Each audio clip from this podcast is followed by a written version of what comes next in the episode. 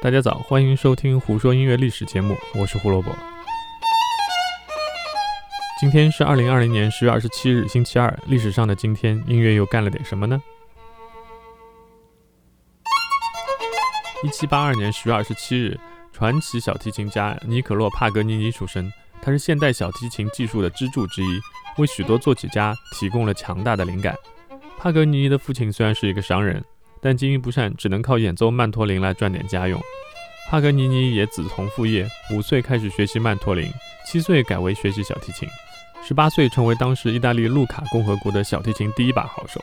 三十岁时，在米兰斯卡拉歌剧院举行音乐会，取得巨大成功。四十四岁的时候，被当时的教皇里奥十二世授予金盾勋章，声望遍布整个欧洲。帕格尼尼的小提琴技巧，一方面是因为他高于常人的柔韧性，他的手指特别长，可以弹奏四根弦的三个八度音阶。但这种打引号的天赋，其实被认为是他身患马凡综合症的一个结果。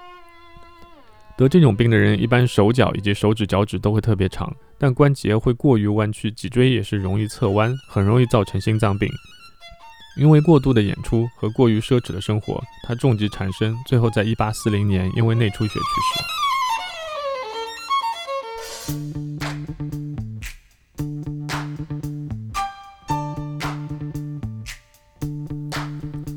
一九八一年十月二十七日，Queen 和 David Bowie 合作的单曲《Under Pressure》在美国发行。歌曲的旋律部分早在之前就已经完成。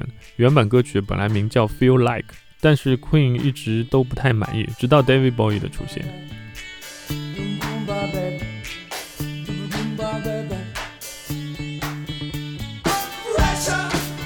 David Bowie 接管了歌词部分，虽然和 Queen 的主唱 Freddie Mercury 之间是有一些摩擦。单照吉他手 Brian May 的说法来说，你可以想象是四个早熟的孩子和一个已经成熟的 Bowie 之间能没有摩擦吗？但这首歌足够特别，就是因为有了 David Bowie 的词，歌曲在全球十多个国家排名第一，并在1982年成为 Billboard 100的。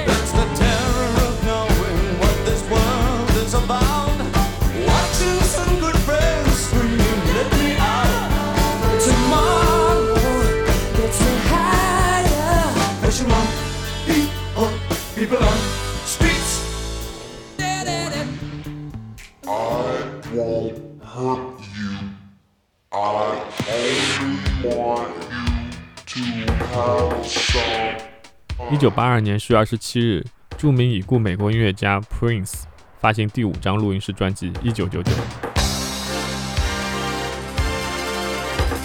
它被认为是 Prince 最具影响力的专辑。他对于电子鼓机和重型器械声效在 Funky 中的运用，影响了整个八十年代 R&B 和流行乐。更不用说对于二十年后才出现的 Electro、House 还有 Techno 这些电子乐的启蒙和发展，做出了多大的贡献。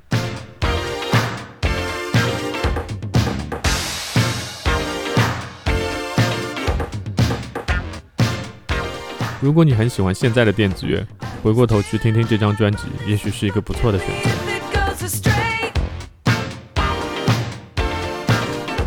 今天就胡说到这里，胡说音乐历史，音乐让每天更重要。我们二十八号见。